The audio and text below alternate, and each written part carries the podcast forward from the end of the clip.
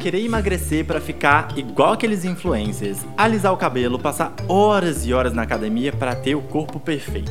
Dietas milagrosas, remédio para emagrecimento, mil procedimentos e todo dia uma nova descoberta do mercado de beleza. O Brasil é um dos países que mais consome produtos estéticos e essa onda só tem crescido. Durante muito tempo e cada vez mais, a gente fez de tudo para alcançar aquele famoso padrão de beleza. Por outro lado, as novas gerações têm questionado cada vez mais os padrões e essa noção de corpos perfeitos. Assuntos como body shaming, gordofobia, body positive e acessibilidade de corpos que fogem do padrãozinho entraram em pauta. Mas a gente realmente tem acompanhado essas mudanças ou a gente tá só na conversa mesmo? Até que ponto é só hipocrisia? A gente tá amando mesmo os nossos corpos do jeitinho que eles são? Ou a gente continua neurado para ter aquele corpo perfeito do Instagram? Tá todo pensativo aí com essas perguntas? Se interessou pelo papo? Então senta aí que hoje a conversa vai render. Tá começando mais um episódio do Trend Jovem.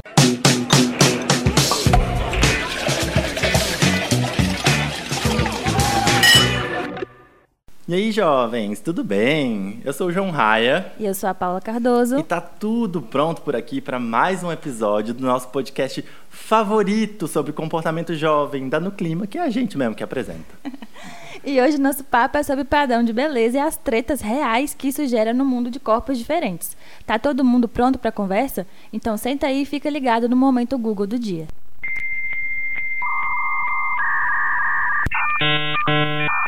Ó, já foi comprovado pela neurociência que o cérebro humano busca beleza nas coisas. Mas mais que isso, a gente define o que é bonito por padrões. Aquela coisa de número de ouro, proporção áurea, não é muita brincadeira. E por isso, desde o início dos tempos, involuntariamente a gente elege o que é bonito e o que não é. Daí vem esse papo de padrão de beleza e isso não é coisa recente. E estética é uma coisa que mexe tanto com a gente de verdade que uma pesquisa feita pela Universidade de Nova York foram identificadas atividades cerebrais nas áreas dos sentidos quando os participantes admiravam obras de arte que mexiam com eles. E é por isso que se considera que imagem corporal é subdividida em duas dimensões: perceptiva e atitudinal. A primeira é sobre tamanho, forma e peso corporal, e a segunda fala sobre pensamentos, sentimentos e comportamentos relacionados ao corpo. Um dado muito chocante é que apenas 4% das mulheres se sente bonita e feliz com seu corpo. E para os homens não é muito diferente. 58% dos participantes de uma pesquisa na Inglaterra disseram se preocupar com a famosa barriguinha de chope.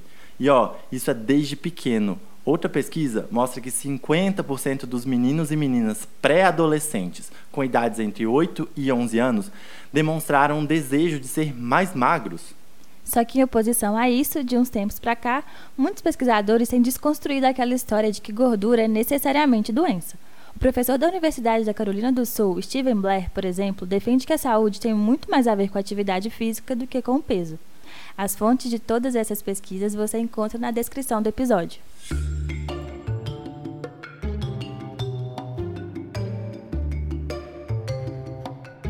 E agora que a gente está aqui cheio de dados, vamos logo apresentar a mesa, João? Vamos apresentar essa mesa maravilhosa, porque hoje a gente não tem um convidado, mas dois convidados incríveis.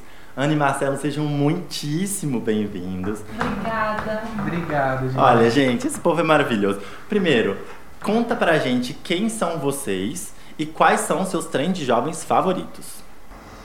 Ah, essa pergunta é muito difícil, porque tem muito trem de jovem que a gente gosta de fazer, né? Meu nome é Ana Paula, é, eu sou fotógrafa de casamento e de família. E meu trem de jovem favorito eu acho que é ver série, gente. Sentar na cama com três gatos em cima de mim, os três ronronando de preferência. E ver muita série na Netflix. É, olá, gente. Sou Marcelo, sou publicitário. E eu acho que meu trem de jovem favorito é assistir reality show. Sou a louca do reality show. e conta, o que mais, o que vocês fazem na vida? Conta um pouquinho do projeto de vocês. Então, é, a gente tem um projeto juntos, na verdade é um coletivo que tem mais gente também, que chama Rolê de Peso. E o nosso objetivo é fazer festas por Belo Horizonte daqui a pouco pelo Brasil inteiro, se Deus quiser. Mas a gente acredita que todo corpo é incrível, assim, então a gente promove nesses encontros uma verdadeira militância rebolativa, assim. Amei! é literalmente isso mesmo. Na verdade, eu acho que é, o que o Marcelo sentiu quando, quando ele teve a ideia do rolê de peso e o que a gente sente até hoje, nós todos juntos, é que a, o ambiente balada é um ambiente muito hostil. Eu uhum. acho que não só para pessoas gordas, mas qualquer pessoa que seja um pouco diferente. É um ambiente hostil, parece uma guerra, assim. Parece que tá todo mundo te olhando, te julgando o tempo inteiro. E a ideia do rolê de peso é justamente criar um espaço em que todo mundo seja bem-vindo. Você é magro, você é gordo, você é qualquer coisa. Você é uma pessoa tida como padrão, você não é uma pessoa padrão, por favor, seja bem-vindo. É, exatamente, é isso, assim. E é legal pensar também no lance de da dificuldade das pessoas gordas de saírem de casa, assim. Cara, tem gente que não consegue passar na roleta do ônibus. Então, a gente cria essas oportunidades para motivar essas pessoas a criarem coragem, a enfrentarem a rua, a saírem de casa, uh, a mostrar para todo mundo que o corpo dela importa, que o corpo dela existe. Então, o rolê de peso é uma oportunidade boa da gente se encontrar e, enfim, exercer gordoridade. Exato. e qual é o arroba? É. Arroba rolê de peso. Aí, gente. Em todas as redes. E eu acho que uma coisa que é legal que você tava falando, Ana, que não é só a balada que é um ambiente hostil, né? Não. Tipo, acho que a vida, no geral, é um ambiente hostil. Isso que o Marcelo falou, tipo, é. Pra, é um ambiente hostil para o diferente e acho que a gente vive em tempos hostis para o diferente. Sim. E aí, para eu já começar com uma pergunta super fácil, super simples, hum, a gente vai para uma pergunta bem tranquilinha. Hum. Se cada um é cada um, se cada um é um, da onde que vem esse padrão de beleza? Quem é a senhora pessoa que inventou, que tem o poder de virar e falar assim, isso é bonito e isso não é bonito? Eu acho que, eu acho que o papo é mais do que a senhora pessoa, né? Porque não basta se bastasse uma pessoa só falar o que é bonito e o que não é, seria, eu acho que seria grave, mas não bastou só ela falar, basta, teve que todo mundo concordar com ela também, né? É muito louco isso, porque é, não, não é uma pessoa ditou, ok, a gente nunca vai saber quem é essa senhora pessoa, mas todo mundo concordou e não parou de concordar nunca mais, né? E eu entendo que é necessário que existam alguns padrões em, de alguma forma. Por exemplo, o fabricante da cadeira, ele tem que ter um padrão para poder fabricar cadeira do tamanho específico, porque vivemos em uma eh, sociedade industrial e você precisa ter um padrão para construir as coisas. Você tem que ter um padrão para construir o banco do ônibus, a roleta do ônibus e tudo mais.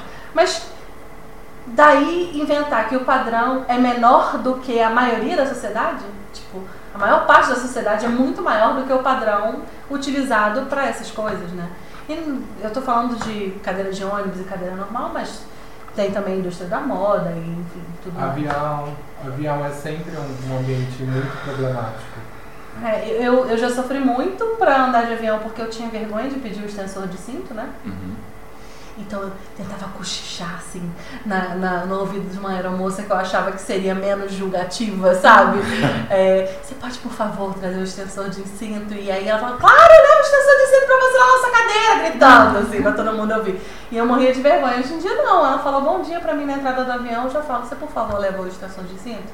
E ainda peço para sentar numa cadeira que tem outra vazia do lado, porque é isso. Uhum. É, a, a, minha experiência também é bem parecida, assim. Eu precisei de usar extensor de cinto algumas vezes. E no começo eu fiquei super constrangido e depois acabou virando uma coisa normal mesmo. Assim. Hum. Amiga, desembola a extensor porque é, não tá lá. Mas eu já cheguei a viajar algumas vezes sem o cinto afivelado. Sim, já fiz. Eu deixava, eu deixava o cinto para ela, pra ela ver, né, ela entender que estava afivelado, mas não estava. E ele não fechava em mim e aí eu tinha vergonha de falar. Uhum. Eu tenho uma coisa que eu acho que é muito importante, é que quando a gente pensa em padrão de beleza é muito isso, né? Tipo, beleza, você tem algumas coisas que é, fazem sentido, como você falou, de ter um determinado padrão para a gente entender. Vivemos uma sociedade capitalista, temos que produzir, etc. e tal. É, mas eu, o que eu acho que é mais grave para mim é quando esse padrão ele é, entende uma coisa só como possível e o resto dali tá tipo completamente à parte e a gente não reconhece isso como uma possibilidade. Uhum. E aí, a gente está falando sobre corpos é, gordos, mas a gente está também falando sobre corpos negros, a gente está falando sobre cabelos que não são lisos, a gente está falando sobre é, gente que é muito magra, gente que é muito alta. Qualquer tipo de diferente do que você vê naqueles anúncios tradicionais de uma beleza, é, eu acho que é muito complicado. Por um lado, assim, é, tentando entender da onde que vem isso, eu acho que o padrão, como a gente falou no início da, da introdução, tem sempre esse rolê do tipo, o nosso cérebro tenta buscar uma certa simetria nas coisas, tenta buscar uma certa beleza. Mas já dizia alguns é, escritores famosos por aí que a beleza está no olho de quem vê, né? E a beleza ela é muito mais do que só uma forma ou só um jeito de ser. Ela é um, é um, um sistema completamente complexo que a gente precisa entender. Tipo assim, tá, o que é, o que é bonito para você é bonito para mim também? E como que a gente concilia todas essas belezas possíveis? Porque se a gente entende que é um padrão é, de beleza, é tipo assim, tá bom, mas esse padrão vale no mundo inteiro, ele vale só em BH, ele vale no Brasil, como é que funciona isso? Acho que a gente tem algumas coisas que acabam gerando na gente, como a gente está num mundo cada vez mais globalizado, tem algumas coisas que acabam gerando na gente essa noção de que a gente precisa ser muito igual em todos os lugares, né? E aí tem mulher brasileira que quer ser, quer comprar, tipo, produto para pele de feito para mulher europeia, tipo, a sua pele é diferente, seu cabelo é diferente, você é muito diferente. Então, qual é a lógica da gente seguir esse padrão? Então, acho que a mídia, a indústria de entretenimento, o cinema, eles têm um papel muito forte na é, produção de padrões na desconstrução também desses padrões, o que a gente não costuma ver muito. Acho que agora a gente tem começado a ver algumas iniciativas que são legais sobre a desconstrução desses padrões. Mas eu acho que é um rolê tão antigo, tipo, que a própria, se a gente for ver na história da arte, você tem ali é, um pintor e tal tentando retratar o que ele acha belo. E é mó legal você ver como que o corpo muda. Tem, inclusive, uma, uma, uma mulher que ela, ela tirou uma foto na frente do espelho e ela editou o corpo dela de acordo com os padrões de beleza de cada época, do que, que se achava mais bonito. Então, sei lá, 2018 é, era o corpo ela mesma, ela coloca, ah, é, é o meu corpo igual, eu me acho bonita assim. Mas é, num, num, num, outro 2018 possível, era tipo um corpo, um corpo Kim Kardashian. Depois, nos anos 90, mais magrinha, mag, magerma. Nos anos 50, é, aquele corpo ampulheta. Nos anos 20, era mais magrinha de novo. É, na Renascença, é, em todo o período tipo assim que as, as mulheres eram pintadas era um corpo mais curvilíneo também e tal. E, tipo assim como que a nossa noção de padrão ela vai mudando muito com o tempo? Eu acho isso muito importante porque às vezes parece esse rolê do tipo esse padrão é hoje e ele tá dado pro resto da sua vida e acabou ponto né? E eu acho interessante observar também que todo discurso ele envolve poder ele envolve política. Então vamos pensar no que a gente chama de corpo padrão qual a porcentagem das pessoas que vocês conhecem que são a pugliese, que tem o corpo dela? Que são as pessoas que são tidas como padrão. Que padrão é esse que não se repete? Então, é muito interessante a gente pensar que é claro que assim, a gente não vai conseguir apontar uma causa, uma pessoa, uma influência que determina quem são esses corpos, mas com certeza é um é uma, sistema. É um sistema muito grande que influencia a gente a pensar dessa forma com algum interesse. E é esse padrão que a gente não vê repetindo com muita frequência, mas que todo mundo deseja, assim. Eu lembro que quando eu tinha, quando eu fiz 18 anos, eu ganhei de presente um tratamento de emagrecimento. É, eu sempre fui uma, uma criança gorda e aí aos, aos 18 anos eu ganhei esse tratamento. E aí foi aquele processo, assim, eu comecei a me entupir de remédio, basicamente, a fazer dietas totalmente restritivas e, e aí eu consegui emagrecer 30 quilos. E aí eu entrei dentro desse padrão. Né? Eu, de certa forma, comecei a estar tá mais próximo dele. E, e eu achava que eu, ao pertencer, meus problemas acabariam, assim, eu não teria mais problema com nada. Uhum.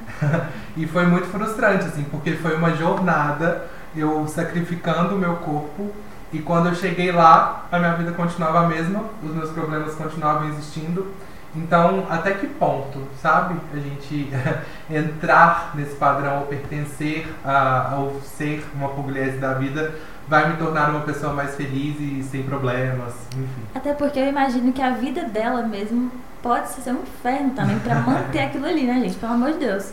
Antes de, vo de vocês entrarem nesse assunto, o João falou umas coisas é, que eu queria ter comentado no meio, mas acho que uma, uma das coisas que mais marcou para mim é o seguinte você falou que a indústria do cinema e as mídias em geral influenciam muito no padrão e constroem esse próprio padrão, né? Por causa, por causa de um motivo. Você falou no início sobre a atuação do cérebro no que a gente acha que é belo e tudo mais. É muito importante a gente lembrar que se a gente não tiver acesso a outras imagens, a gente nunca vai saber que existem outras versões de corpos, né? Então, eu, por exemplo, sempre fui a pessoa mais gordofóbica do mundo comigo mesma sempre, sempre tive problema com o meu corpo e a partir do momento que eu me entendi como uma gorda maior, eu sofri mais ainda. Então, é, sempre tentando me esconder dentro da roupa, enfim. É, foi só a partir do momento que eu vi outros corpos que o Instagram, sem querer, me mostrou um, um, uma, a conta de uma mulher maravilhosa que chama Alexandra Gurgel. É, e aí eu comecei a assistir os vídeos dela do, do YouTube e ela falando, tá tudo bem o seu corpo ser do jeito que ele é, sabe? E aí eu comecei a seguir as pessoas que ela seguia e eu comecei a ver, ter acesso a outros tipos de corpos. E aí eu pude me permitir, eu, eu consegui me dar permissão para me achar bonita. Porque só o que a gente via era pessoas magras. E tem uma coisa, porque é muito louco, é um sistema que é muito opressor com o diferente como um todo. Então, assim, é, a gente até comentou um pouquinho sobre isso no episódio de LGBT no Brasil e tal. É, cara, quando o que é ser gay, que é considerado uma, né, uma diferença aí do, desse, de, entre aspas aqui, é, padrão, é, o que é ser negro, o que é ser uma mulher do cabelo ondulado, é, o que é ser mulher, né? Tipo assim, é, enfim, todo esse sistema é extremamente opressor, porque acho que justamente no momento em que a gente está se formando, que, tá, que é a adolescência, que é esse momento que a gente está descobrindo o mundo, é, no geral a gente tem muito pouco acesso ao, ao diferente. E aí a gente se martiriza muito pra, porque aí você fala assim, cara, mas cadê o meu lugar nesse mundo? Aonde que eu pertenço? Eu não me encaixo em lugar nenhum, não tem lugar para mim aqui. E eu acho que isso cada vez é, menos. Eu acho que com acesso, a gente tem um mundo muito globalizado. A gente tem possibilidade de ter contas do Instagram, da gente falar sobre isso, da gente ter um podcast sobre isso e as pessoas puderem ouvir e tal. Eu acho que cada vez mais a gente tem mais informação e a possibilidade de, de representatividade ela aumenta. É um pouco igual as pessoas trans. E uma coisa que você falou que eu achei muito foda, que tem muito a ver com uma pesquisa que a gente estava fazendo, que a gente viu para fazer a pauta que é muito isso, assim, quando as pessoas não veem o diferente, elas não entendem que há uma possibilidade. Tem uma, uma pesquisa que um cara, é, um pesquisador su suíço, ele viajou para um pequenos vilarejos que não tinham televisão, não tinha nada, a galera não tinha nem energia elétrica. Eles levaram um, um software que tinha vários tipos de corpos e eles pediram para o pessoal construir o que, que eles imaginavam como o corpo perfeito. Aí as pessoas construíram no software depois de que é, aí eles construíram, separaram as pessoas, mostraram para metade das pessoas modelos plus size. É, só imagens de modelos plus size, um monte de modelos plus size mostraram é, esse padrão de, de é, beleza por 15 minutos. E a outra metade, é, eles só viram modelos magérrimas do Ocidente. Tipo, tanana. Depois desses 15 minutos de mostrar essas coisas, eles voltaram e reconstruíram o corpo perfeito de, depois de terem visto essas coisas. As pessoas que viram as modelos plus size aumentaram os quadris, aumentaram, é, as, enfim, as, as, proporções do corpo que elas tinham feito anteriormente, e as, e as pessoas que viram um corpo magérrimo diminuíram. E aí, meio que o, o, experimento dele prova que em 15 minutos, né, nesse, é, a nossa percepção do que é bonito pode mudar. E eu acho isso muito fundamental, assim, tipo assim, como que a gente começa a pensar nessa possibilidade de do diferente. Eu acho eu fiquei assim, esse experimento é maravilhoso e a gente deveria tentar replicar ele na vida, sei lá. Eu acho que é justamente isso que é, a gente tenta fazer com o rolê de peso, com nossas contas do Instagram também, né? É justamente normalizar a imagem do corpo gordo, né? Você não é, quando você digita gordo no Google, você vê imagens de pessoas doentes, ou pessoas em cima da balança, ou pessoas tristes, cabisbaixas, é, pessoas é, suadas, sabe? É, é, não é. Você não vê pessoas gordas modelos, pessoas gordas bonitas, felizes. pessoas gordas felizes, é. pessoas gordas se exercitando. Não existe isso, sabe? É, no, no, de uma maneira geral, assim. Então, é, esse, esse estudo que você olhou do Suíça, inclusive, eu quero saber qual que é. É muito, muito interessante, porque foi exatamente o que aconteceu comigo é, numa, numa, num período maior né, de me expor a esse tipo de imagem de pessoas gordas, felizes e saudáveis. E eu mudei completamente a forma de me ver. Né? Descobri que era possível ser feliz com o corpo que eu tenho hoje. Né? Esse lance da normalização é engraçado porque eu até compartilhei com a Ana uma coisa que aconteceu comigo essa semana. Eu, domingo, eu tinha bebido um pouco assim no sábado. E eu acordei domingo querendo um pouco de vida, assim. Então eu acordei, aí eu fui caminhar na praça que tem perto da minha casa. E depois eu passei no supermercado, comprei algumas coisas, fiz um suco e postei isso nos meus stories. E assim, no meu ponto de vista, uma pessoa normal, vivendo uma vida normal, fazendo o que ela quer fazer. E, e aí é engraçado porque eu recebi vários questionamentos que dieta que eu estava fazendo, por que, que eu estava fazendo dieta, quanto que eu queria emagrecer. E isso é uma coisa que acontece muito, né? As pessoas não estão acostumadas a ver pessoas normais tendo uma vida normal. Amada, só estou vivendo. só um suco. Isso acontece muito. Isso acontece muito, assim. É, e, cara, é uma coisa que eu falo, assim, eu acho que comer comida saudável é uma coisa que o nosso corpo precisa, então todo mundo quer comida, comida é saudável. Lógico.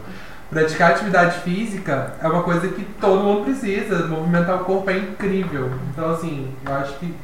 E as pessoas não enxergam pessoas gordas fazendo esse tipo de coisa como uma, algo normal, assim. É, é sempre com o objetivo de, de emagrecer. emagrecer. Eu parei de postar é, videozinho meu na esteira ou fazendo fit dance, que é uma atividade física, física que eu escolhi fazer porque eu me divirto dançando é, eu parei de postar porque as pessoas me mandavam, ué, você é toda ativistinha de contra a gordofobia e tá aí fazendo dieta agora? Eu falei, desculpa, amiga. Eu tô só dançando. Eu não tô fazendo dieta, não tô querendo emagrecer, né? É, e as pessoas têm que entender que o nosso corpo, gente, ele é fluido. A gente engorda, a gente emagrece. Então, assim, cara, não vem me cobrar que eu tô mais magro e falo sobre gordofobia, sabe? Eu acho que é uma coisa normal. As pessoas têm que entender que somos pessoas normais. Eu acho que esse rolê todo, ele carrega todo um sistema de preconceitos, preconceitos mesmo, uhum. que às vezes a gente vem da infância, assim, né? Que é um pouco do que você estava falando, tipo, é, como que os nossos pais entendem e vendem pra gente o que é um modelo de, de beleza, um padrão, é, como a gente consome isso. É muito doido, a pesquisa que a gente colocou aqui no, no momento Google fala que, cara, uma, caralhada de menino, tipo assim, com 11 anos, com problema de autoestima em relação ao corpo. E aí, tipo, você tem 11 anos ainda, o seu corpo nem desenvolveu. Você viu o programa do Silvio Santos? Nossa, pelo amor do Santo Cristo! um concurso de beleza para meninas menores de 12 anos de idade para saber quem tem o corpo mais bonito. Sabe? Body shaming para criança, gente. Pelo Não. amor de Deus acaba o mundo, começa de novo. As crianças, quem tem o quadril mais bonito, quem tem as pernas mais bonitas, super sexualizando desde pequenas as garotas. Mas eu tenho uma história legal de quando eu era criança também. Eu, eu fui uma criança magra até os meus 7 anos, mais ou menos. E eu fiz uma cirurgia de amígdala. Então eu tirei minhas amígdalas, adenoide, enfim, cirurgia comum, assim, muita gente faz. E aí, a partir desse, desse, dessa cirurgia, minha mãe costuma falar que eu me desenvolvi. Na verdade, eu engordei e ela usa a palavra desenvolvi porque eu acho que, né, super entendo, assim, minha mãe é a pessoa que eu né, mais me amo no mundo, assim. É, mas para ela a palavra gorda, o gordo, é uma palavra pejorativa. E sempre foi. Então, ela nunca. Ela falava, meu filho, mas você não é gordo, olha sua mão, sua mão tem traços finos, seus ossos que são largos. Sabe, você fez natação a vida inteira. Então, então assim, pra ela esse adjetivo é muito pesado, assim, é uma coisa que ela tá acostumando agora. Que eu falo disso com mais frequência e com mais naturalidade. Mas é uma pressão que eu sofria desde criança, assim. Eu, eu demorei a me aceitar, eu acho que um pouco por causa disso, assim. Porque eu falava, gente, se a minha mãe não enxerga que eu sou uma pessoa gorda, acho que eu não sou, ou enfim, sabe? É, é, é, foi um trabalho, assim. Mais do que ela enxergar que você é uma pessoa gorda, ela enxergar que você é uma pessoa gorda e que tá tudo bem. Sim. Né? É, eu tenho uma irmã mais nova que sempre foi magra. E eu nunca fui magra. Nem pequena, enfim. Fui magra durante 4 anos da minha vida, eu tenho 34, fui magra durante 4 anos da minha vida e durante esses 4 anos eu fui extremamente anoréxica. De desmaiar na rua e tudo mais. Então fui muito magra mesmo. É, mas enfim, a família inteira, desde quando a gente era pequena, a minha irmã era bonita, eu era simpática. Sem A pre.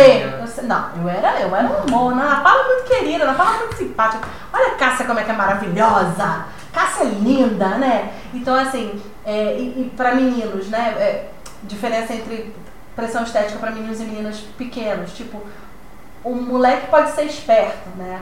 Garoto esperto, garoto inteligente, a menina não. A menina tem, que ser bonita. princesa, ela tem que ser bonita, ela tem que arranjar namorado, né? Então é desde criança, gente. Isso é muito surreal. O menino vive remelento na rua, sem Ah. camisa, todo cagado. Ai, que menino fofo. Que... É. A menina tá com um cabelinho assim fora do lugar. Não, essa mãe é desleixada. Essa menina, pelo amor de Deus, o que, que vai crescer, né? É uma loucura. E essas coisas a gente carrega muito pra vida, né? E é, haja terapia É a depois. nossa formação, né? É. E entrando no assunto de pressões, a gente sabe que existe uma. A gente sabe não, né? Eu quero que vocês falem um pouco pra gente sobre a diferença de pressão estética pra gordofobia e tudo mais. Porque eu sou magra, sempre fui magra. Meu metabolismo faz isso comigo, porque na verdade eu deveria ser mais saudável, inclusive, fazer mais exercício, enfim.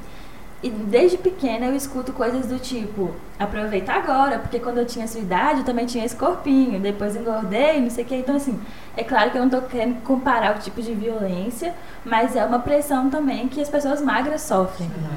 Eu queria que vocês falassem um pouquinho disso pra gente, dessas, dessas pressões, e quando que isso deixa de ser uma, uma- realmente uma pressão e passa a ser mesmo coisas que limitam as pessoas. Você mesmo já respondeu essa própria pergunta. É. Eu acho que a diferença entre pressão, pressão estética e gordofobia é justamente quando passa de ser uma experiência ruim que você está tendo para ser um problema de acessibilidade social.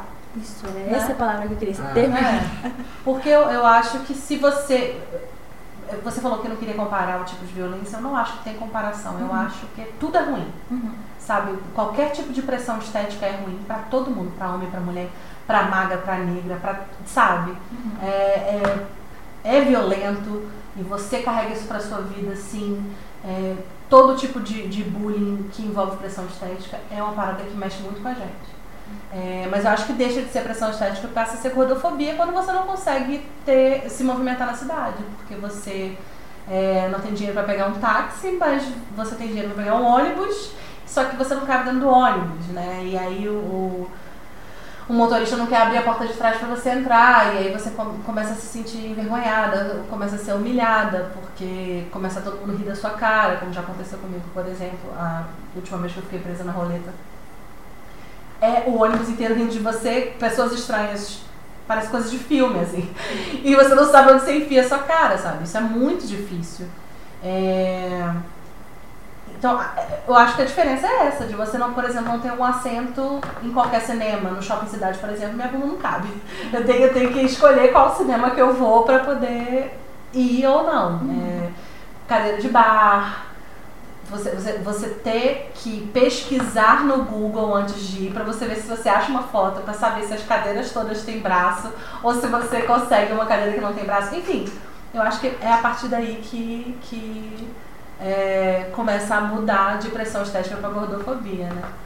E eu acho que, além desse- de todos esses exemplos que a Ana deu, a gente tem uns também que são bem legais de serem citados, assim, de pessoas ah, que têm receio de ir ao médico porque não sabem se vão vão, se a maca vai aguentar o peso dela, ou se o médico vai estar disposto a dar realmente um diagnóstico que seja diferente do você precisa emagrecer. Uhum. Então, assim, é, eu já passei por algumas situações bem constrangedoras em relação a isso, e eu acho que o mínimo que qualquer pessoa merece quando vai ao médico é de um dia- diagnóstico.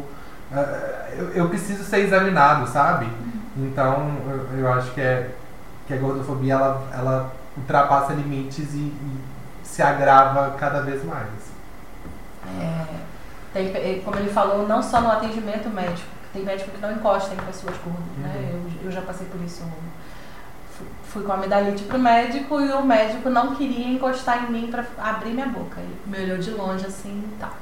É, enfim, qualquer dor, né? Você tá com dor de cabeça é porque você não tá se alimentando direito. Mas oi, você não me conhece, você não me perguntou se eu tô me alimentando direito. Não, eu sei que você não tá, porque você é gorda, né? Então assim, é, é sempre essa associação, mas também tem o lance de você não caber nas máquinas de, de, é, Raio-X. de raio-x, de exames, é, enfim, são, são inúmeras, inúmeros exemplos de como a gordofobia é um problema de acesso social. E também tem, por exemplo, você, você sofre, vamos supor, uma pessoa muito magra. Ela se acha muito magra, ela se acha muito feia, porque realmente é ela é diferente do que o padrão diz que tem que ser. Você tem que ser gostosa, você não pode ser muito magra. Né? Você não pode ser gorda, mas você também não pode ser muito magra. Você tem que ter peito, tem que ter bunda, tem que ter coxa, né? E, e tem os o próprio lance da balada, que é isso. Se você, você é muito magra, você entra na balada. Mas eu, por exemplo, já fui balada em du- barrada em duas boates em Belo Horizonte porque eu não fazia o padrão da casa. Isso eu ouvi da menininha que tava é, da hostess, né? É, então, assim, é, é- é- Enfim, os exemplos são felizes, a gente ficaria aqui pra sempre. inclusive já vieram vários outros na minha cabeça. Uma coisa que eu acho que é super importante da gente discutir é porque acho que a primeira pergunta que a gente estava falando era da onde vêm esses padrões e por que, que eles ainda existem. Acho que talvez a pergunta real seria, velho, por que 2019 que a gente ainda precisa falar sobre isso, né? Tipo assim, cara, esse era um assunto que deveria estar tão no século passado, a gente já deveria ter superado isso e a gente ainda precisa falar sobre isso. Bom, precisamos falar, então vamos falar. É, E eu acho que é uma coisa que como que a gente entende esses padrões e como que ele tem, eles têm se desconstruído? Eu queria, eu tenho uma impressão, eu queria jogar para vocês para ver se vocês têm essa impressão também, é, de que apesar dos padrões existirem e serem muito fortes e, tem, e terem todos esses, esses pontos que são é, esses exemplos que vocês estavam trazendo, se vocês têm a impressão de que esses padrões não é que eles não deixam de existir, mas que a gente começa a discutir mais e a flexibilizar mais. A gente começa a falar mais sobre outros padrões ou outros corpos possíveis e isso tá tudo bem. Ou não, a gente ainda tá nessa ditadura do padrão. é, No geral, assim, a gente tem reforçado ou desconstruído os padrões. Eu acho que a gente começa a repensar melhor sobre padrões quando todo mundo começa a se identificar como uma pessoa preconceituosa e assumir isso. Todo mundo foi criado para ser preconceituoso. Então, eu acho que a partir do momento que eu, como homem gordo, me enxergo em mim características de gordofobia, eu passo a repensar isso e a desconstruir.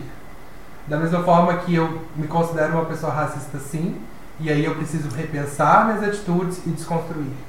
Então eu acho que o primeiro passo é todo mundo reconhecer que foi criado para ser uma pessoa preconceituosa. Tem uma imagem que acho que complementa muito isso que eu ouvi, foi sobre machismo, mas eu acho que a gente pode expandir para todos esses outros é, preconceitos que você estava citando, que é, é a imagem de uma piscina. A gente está com água até aqui, ó, a gente está tipo, no pescoço, imerso em racismo, em misoginia, em machismo, em homofobia, em gordofobia. A gente nasce com essa. E é um exercício constante para a gente tentar sair dessa piscina. A gente, em última instância, por mais que a gente saia dessa piscina, a gente ainda vai ficar um pouquinho molhado. Talvez a gente não consiga sair 100%, a gente fique só sentado na, na beirinha com um pouquinho de ali. Mas o esforço constante que a gente precisa fazer é o seguinte: eu preciso tirar esse pé daqui.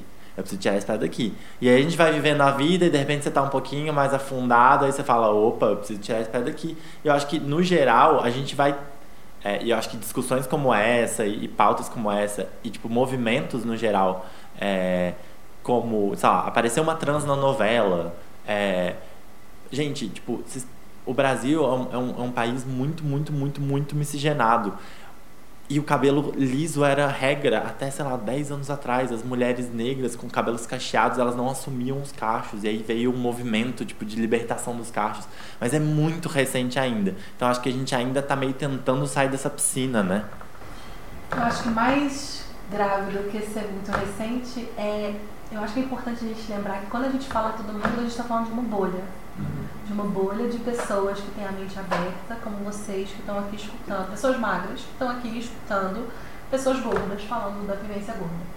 Vocês são pessoas de mente aberta que estão querendo escutar, estão querendo entender, estão querendo sair da piscina, estão querendo se secar. E isso é uma bolha. E o todo mundo que tem que ouvir não faz nem ideia. Tá mergulhado na piscina, né? É. Não, não, acho que deve ter dois fios de cabelo pra fora da piscina. Eu acho que o mais importante é a gente tentar levar essa informação para fora da nossa bolha, porque é muito lindo a gente ter um rolê de peso e a festa maravilhosa, que tá todo mundo lá se amando e se elogiando. Não tem, não tem nada mais gostoso do que isso, mas é, o resto do mundo ainda existe. Aí vem a vida real, né? É, sabe? Então, é, eu, acho, eu acho que estamos sim dando o primeiro passo para tentar sair da piscina mas falta tanto ainda, porque a gente sempre vê pessoas. É... Botando mais água na piscina. É, ou então, tipo, empurrando sua cabeça pra baixo, ou então mergulhando de cabeça pra né? baixo. É tipo isso, sabe? É, então, mais importante do que, do que saber do, a, a, sua pergunta. Estamos, né, nos movimentando para sair da piscina? Acho que foi isso que você perguntou, né? Estamos? Sim, acho que sim, mas sei lá, nem sei qual seria a porcentagem do, do, da pequeneza disso, entendeu? É muito difícil você falar sobre gordofobia com a minha mãe, por exemplo, que é uma linda maravilhosa que me ama, que me acha tudo de bom, é, mas que não consegue. É, ela me entende, ela me escuta quando eu quero falar, mas pra para ela eu tô sendo muito extremista. Para ela eu tô, eu tô exagerando. Uhum. Não é assim que as coisas funcionam. Tipo, fui na endocrinologista com a minha irmã, a mesma endocrinologista. Eu saí e ela entrou. É, é a médica da família. E aí, meus exames estavam todos perfeitos, maravilhosos, mas eu tinha que mudar a minha alimentação. Minha irmã estava com sem vitamina D no sangue, o exame nem reconheceu. É, teve que tomar seis injeções de vitamina B12 e tá com colesterol altíssimo e pressão alta. Mas ela pode continuar se alimentando do jeito que ela tava. E foi o que a médica falou pra ela. Não, pode continuar comendo tudo que você vai comer, tá, tá ótimo. Só tomar essas injeções de B12 e pronto. E vamos acompanhar essa sua pressão. Cara, velho, não é exagero, a parada acontece, sabe? E, ela, e quando a médica, quando eu falei pra ela, você não acha que é, você está olhando para o meu corpo de maneira diferente do que você olhou para o corpo da minha irmã, que acabou de sair daqui? Ela falou, não. Eu estou te atendendo com todo o amor e carinho que eu atendi a sua irmã. Estou te dizendo que você vai morrer se continuar gorda. Sabe? Todos vamos. Em algum momento, todos vamos. Enfim. Aham. Essa é a minha reação. Af. Mas é, a gente já falou bastante, já falaram bastante sobre como que tudo isso afeta a autoestima da gente. Mas eu queria retomar esse ponto para mostrar que a autoestima ela envolve tanta coisa, mas tanta coisa e eu não sei nem, assim, é muito complexo, sabe? Eu queria que vocês falassem um pouquinho mais de, sei lá, todas as áreas da vida da gente são afetadas por causa da uma autoestima baixa, no trabalho, em sociedade, relacionamentos, tudo isso. É, eu costumo falar que esse essa relação de autoestima é uma relação que na minha vida é muito diária, assim. E eu acho que é assim com, sei lá, com a maioria das pessoas. Eu tenho sempre esse exercício de, de enfim, de observar o meu corpo, de começar a, a dar carinho para ele mesmo, a olhar ele de um outro jeito. É, mas não é todo dia que é possível. É, tem dia que realmente não dá, assim. Tem dia que bate uma bad, tem dia que, enfim, a autoestima tá lá no chão e aí a gente tem que seguir. Eu acho que o, o, o, o- enfim, não é nem um segredo assim, né? Porque eu não sou dono da verdade, mas eu acho que o que me faz bem é não parar, sabe? Se não tá bom, vai assim mesmo. É, se não tá legal, amanhã fica. Se amanhã não ficar, depois fica. Se não ficar, um dia vai ficar. Então, assim, eu tenho essa relação com o meu corpo diária. Eu acho que ela precisa ser constante. E pra mim funciona. Mas, assim, é um exercício mesmo. E a gente não pode parar e não pode cansar. Tem uma coisa da autoestima que eu acho muito interessante, é que eu acho que a gente não pode ignorar hoje, no momento em que vivemos, a importância das redes sociais para ela. Tanto pro bem quanto pro mal. Eu acho que, tipo, a Ana estava citando um exemplo de como isso ajudou ela a recuperar um olhar para si que foi que, que ela não tinha, que estava guardado ali em algum canto. É, e, putz, pu- que legal. Mas eu acho que, ao mesmo tempo, também, a gente tem um- uma, uma pressão tão grande, é um outro, um outro ponto de pressão na nossa vida, porque você tá sempre tem que estar feliz, sempre com a pele perfeita, com a luz perfeita, viajando, incrível, lindo, maravilhoso, com os melhores relacionamentos, eu te amo, conheço você há duas semanas, mas o amor da minha vida, né? É tipo. É... E ao mesmo tempo tem um rolê que é, que é super importante, que é discutir sobre as bolhas também. As bolhas que as redes sociais criam e que os, os lugares que a gente frequenta cria. E como que isso também é, impacta muito na nossa autoestima. É, uma vez eu estava vendo um- uma notícia sobre o número de negros é, nas faculdades, em cargos de liderança, número de mulheres, de gays, enfim.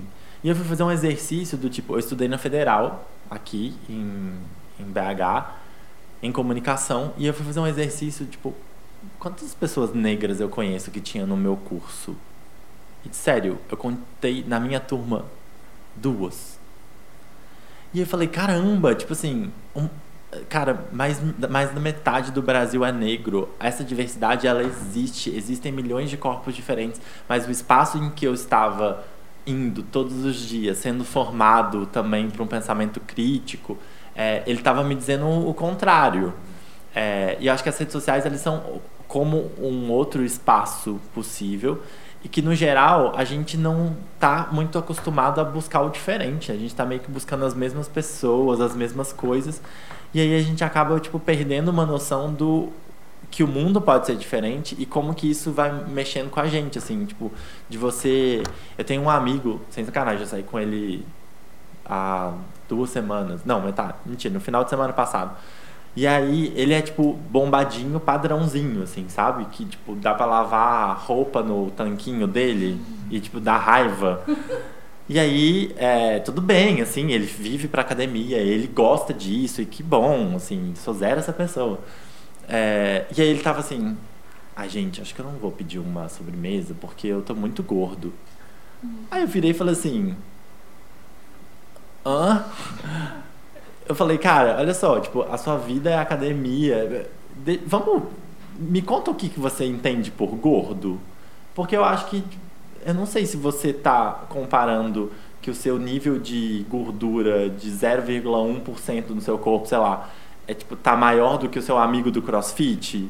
E é, e é por isso que você tá se chamando de gordo, mas tipo. Você tem tantas outras. O mundo é tão mais diverso do que a bolha que você vive, e como que e pra ele é um problema muito real, assim, saca? E ele virou e falou assim, cara, eu sofro com isso todos os dias.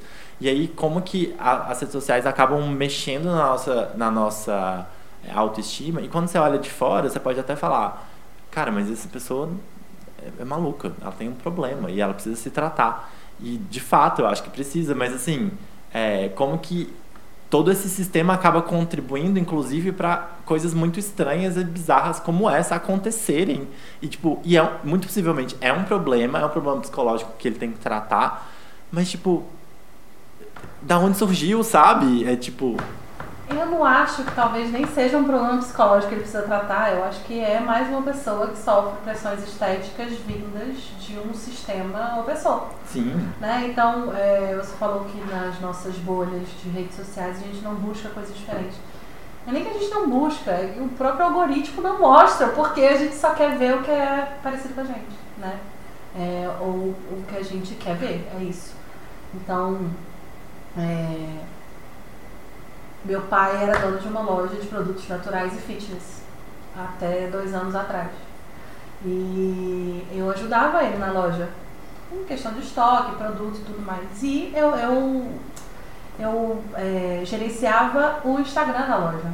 Então era meu trabalho acompanhar todas as blogueiras fitness do Brasil.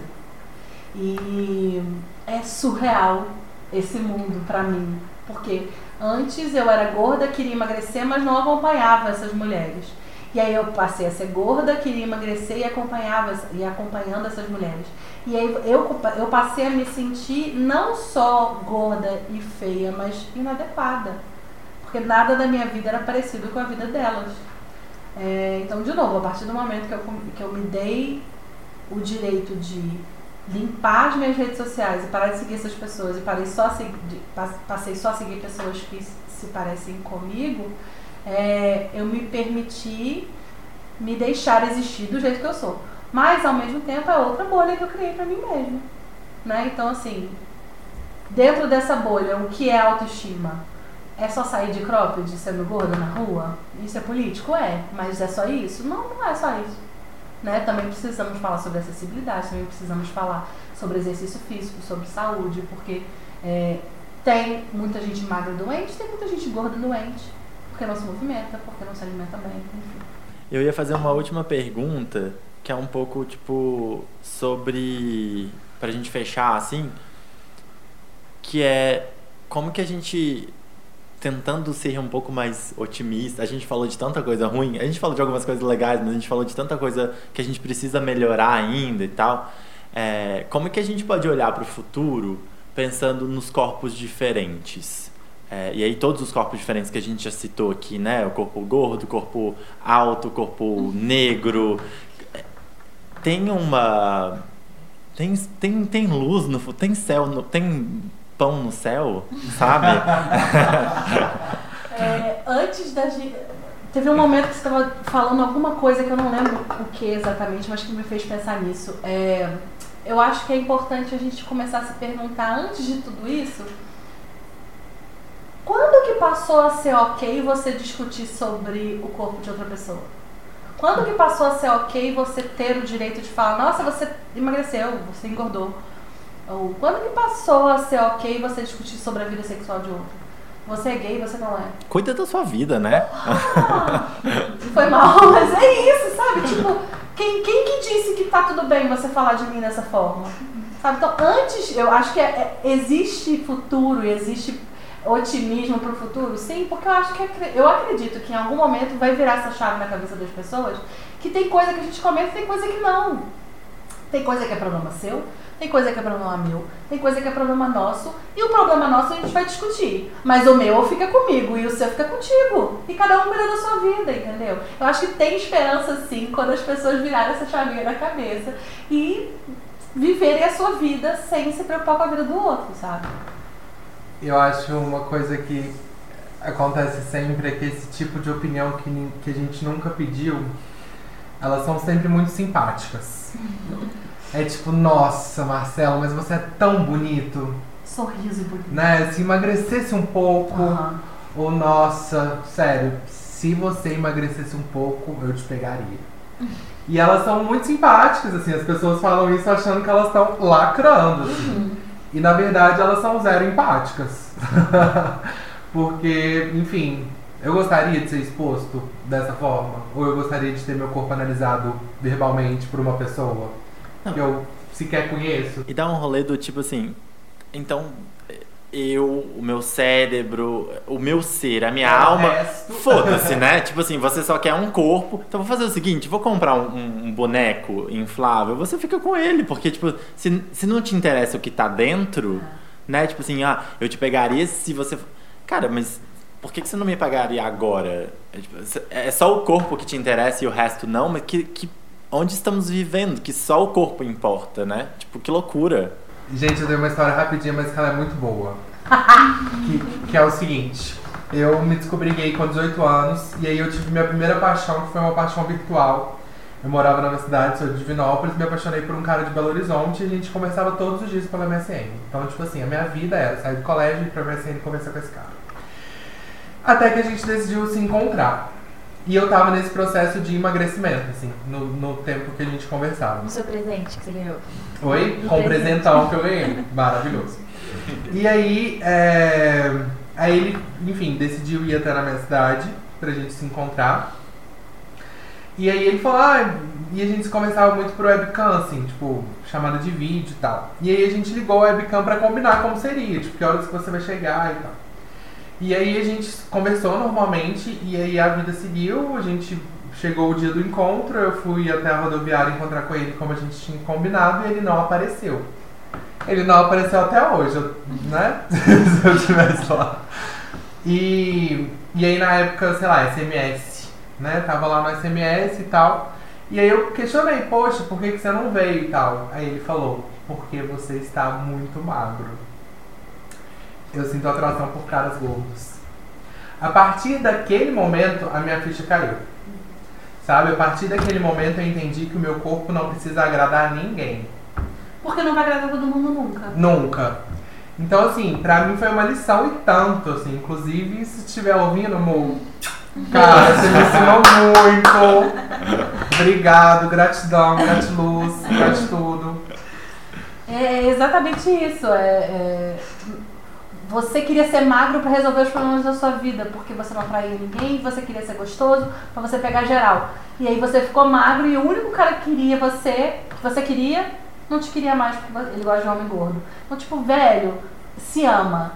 Se Ah. ama, se cuida, sabe? Porque não vai rolar você, de você ficar pensando que vai agradar geral com o seu corpo, ou tanquinho, ou gordinho, não importa. E eu acho sensacional isso que você falou, porque eu já ia falar justamente isso. Que quando a gente consegue ser feliz com a gente mesmo, a gente libera as outras pessoas pra serem felizes do jeito que elas são. Eu acho que é muito disso, de quando você tá bem com você mesmo, você fala, mano, eu só quero ser feliz. Aí você olha pro outro e fala, mano, seja feliz, sabe? Eu acho que a gente às vezes tenta desconstruir as coisas muito olhando pra fora, a gente tem que começar a olhar pra dentro. Aceitar as nossas próprias limitações, nossos próprios defeitos, a gente ser a gente como a gente é. Que aí você vai ver, mano, por que, que eu tô cobrando do outro, sendo que eu não tô cobrando isso nem de mim mais, sabe? Tem uma coisa do mundo gay que é muito isso, assim, que você tava comentando, que é o cara. É, é um ciclo do padrãozinho que me assusta muito, que eu fico assim, gente, o que, que é isso? É o cara que. eh, A descrição dos aplicativos dele é tipo assim, eu só pego similares. E similares é tipo. Eu sou bombado e eu só vou pegar outros caras bombados. E eu fico assim, eu, eu juro que até hoje eu preciso entender isso. é- Eu preciso fazer um experimento antropológico com essas pessoas para entender qual é o rolê. É tipo, é tão narciso que você só pega a si mesmo, sabe? É quase isso do tipo, cara, eu para eu sentir atração por alguém, eu preciso que aquela pessoa seja o espelho de mim mesmo. Eu tenho que ter o meu corpo, não pode ser nada diferente. E aí tem muita gente que é, é o que a gente tava falando assim, isso é tão tóxico para as outras pessoas que elas começam a entrar na noia de virar padrãozinho para pegar o boy que, que eles queriam antes. Aí uma vez que elas entram no padrãozinho, elas repetem e continua o ciclo vicioso para sempre. Aí elas viram um padrãozinho que só pega padrãozinho. E aí você fala assim, mano, o mundo vai explodir, sabe? O que, que tá acontecendo com essas pessoas? No meu grupo de amigos a gente chama a galera padrãozinho que você tá citando aí de Michelle. Ama as Michelles, ou famosas bichas que empurram, sabe? Elas são maravilhosas. Assim, sem querer ser padrãofóbica. Mas já sendo. Incríveis. Eu, eu acho que tudo começa quando a gente é pequeno mesmo, né? Então, se a gente tivesse aula de psicologia e yoga no colégio, eu acho que nossas vidas seriam completamente diferentes. Por quê? Se a gente conversasse com uma psicóloga uma vez por semana, todos os alunos do colégio, uma vez por semana no colégio, e se a gente fizesse aula de yoga na educação física, nós teríamos cons- consciência mental e corporal de nós mesmos, né? Então, eu imagina uma criança crescendo falando sobre si mesmo. Posso acrescentar uma outra aula? Claro! Eu colocaria uma aula de empatia ainda. Maravilhoso. Tipo assim, faz um. Perfeito. Põe uma aula de empatia, porque às vezes a pessoa se conhece, mas ela tem uma. É o que a Paula tava falando, ela tem uma dificuldade de lidar com o outro ainda. Porque, tipo assim, eu me conheço, eu sou muito assim, eu sou muito racional, tananã. E a partir do momento que eu enxergo que isso é a regra, que isso é o padrão, que essa é a régua que eu vou medir o mundo, eu, eu não aceito o diferente, né? Porque, tipo assim, se eu sou racional, todos, todo mundo deve ser racional. Então, eu vou brigar com as pessoas que não vão, tipo, entender a mesma coisa que eu entendo. Eu vou bater de frente com quem não pensa da mesma forma.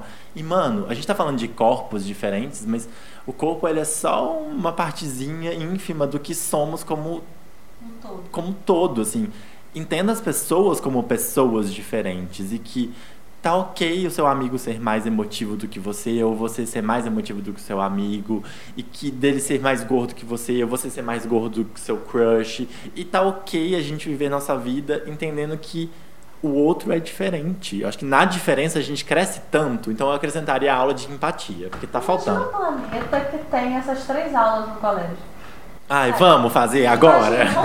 Vamos, vamos pegar a trouxa, mudar pro planeta Alfa, não sei o que lá, que descobriram agora, que é similar à Terra. E a gente começa de novo com aula de é, empatia, psicologia e yoga. Eu acho que vai bombar essa nova Terra. Fica a dica anotadíssima.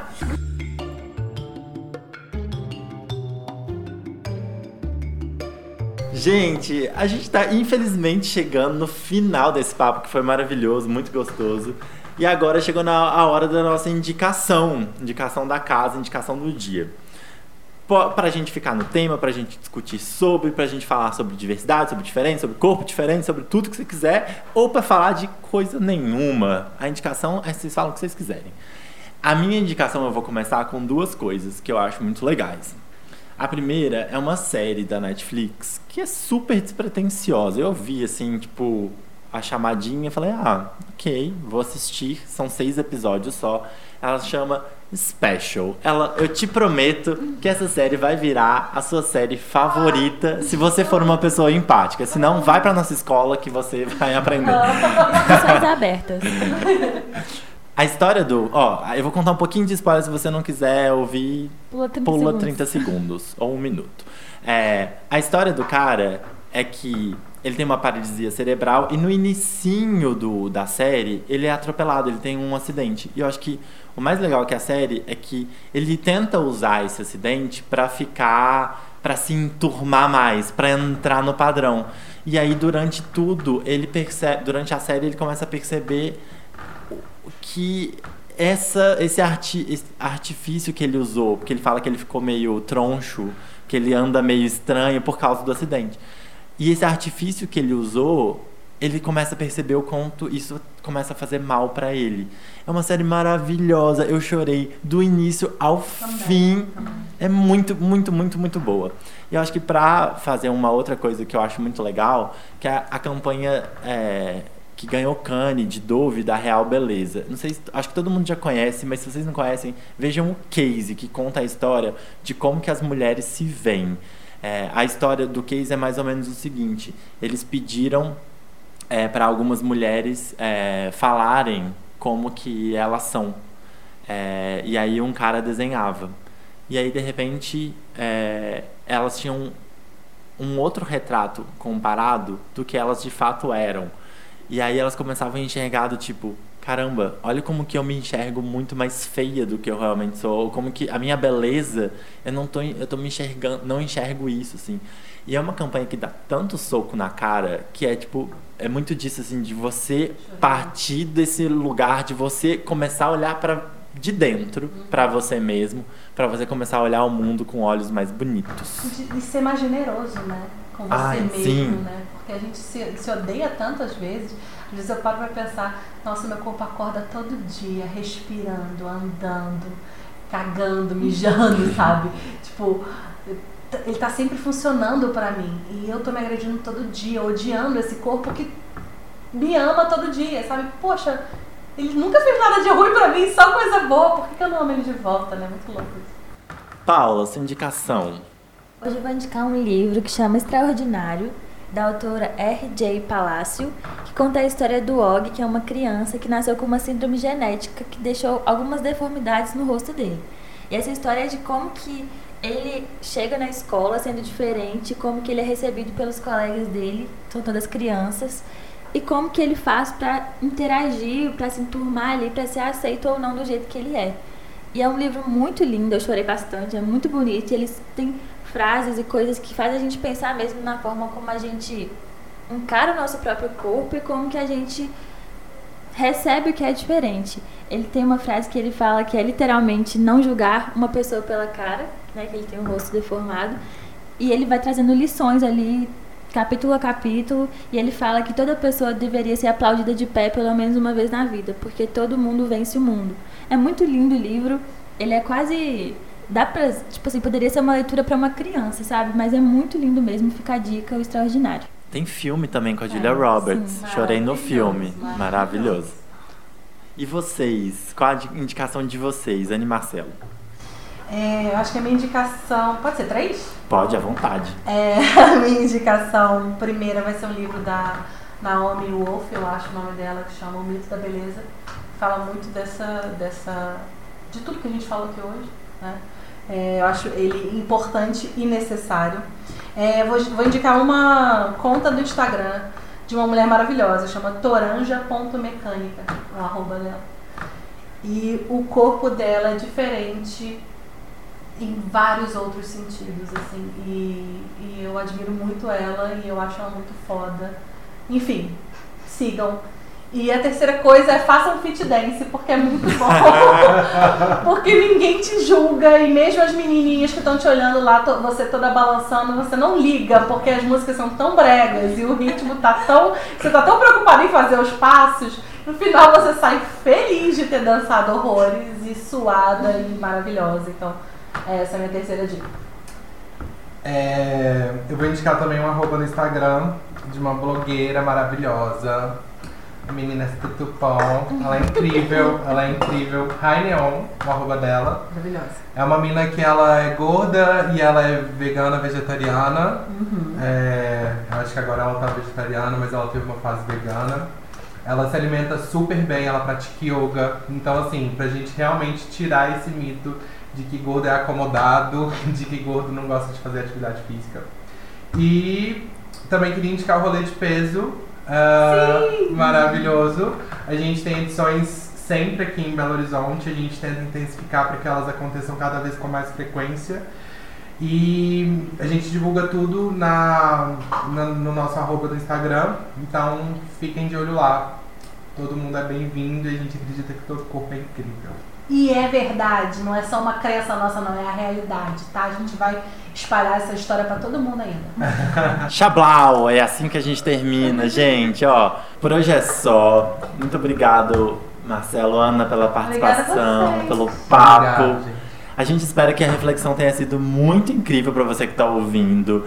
Você espalhe essa mensagem, né não, Paula? Isso aí. E não esquece de seguir a gente nas redes sociais no Twitter pelo no clima, under, no underline clima e no Instagram, arroba no clima. Fala pra gente o que você achou, compartilha, segue a galera lá, a gente vai colocar o, o arroba de todo mundo aqui na descrição. E até o próximo episódio. Beijo, gente. Tchau.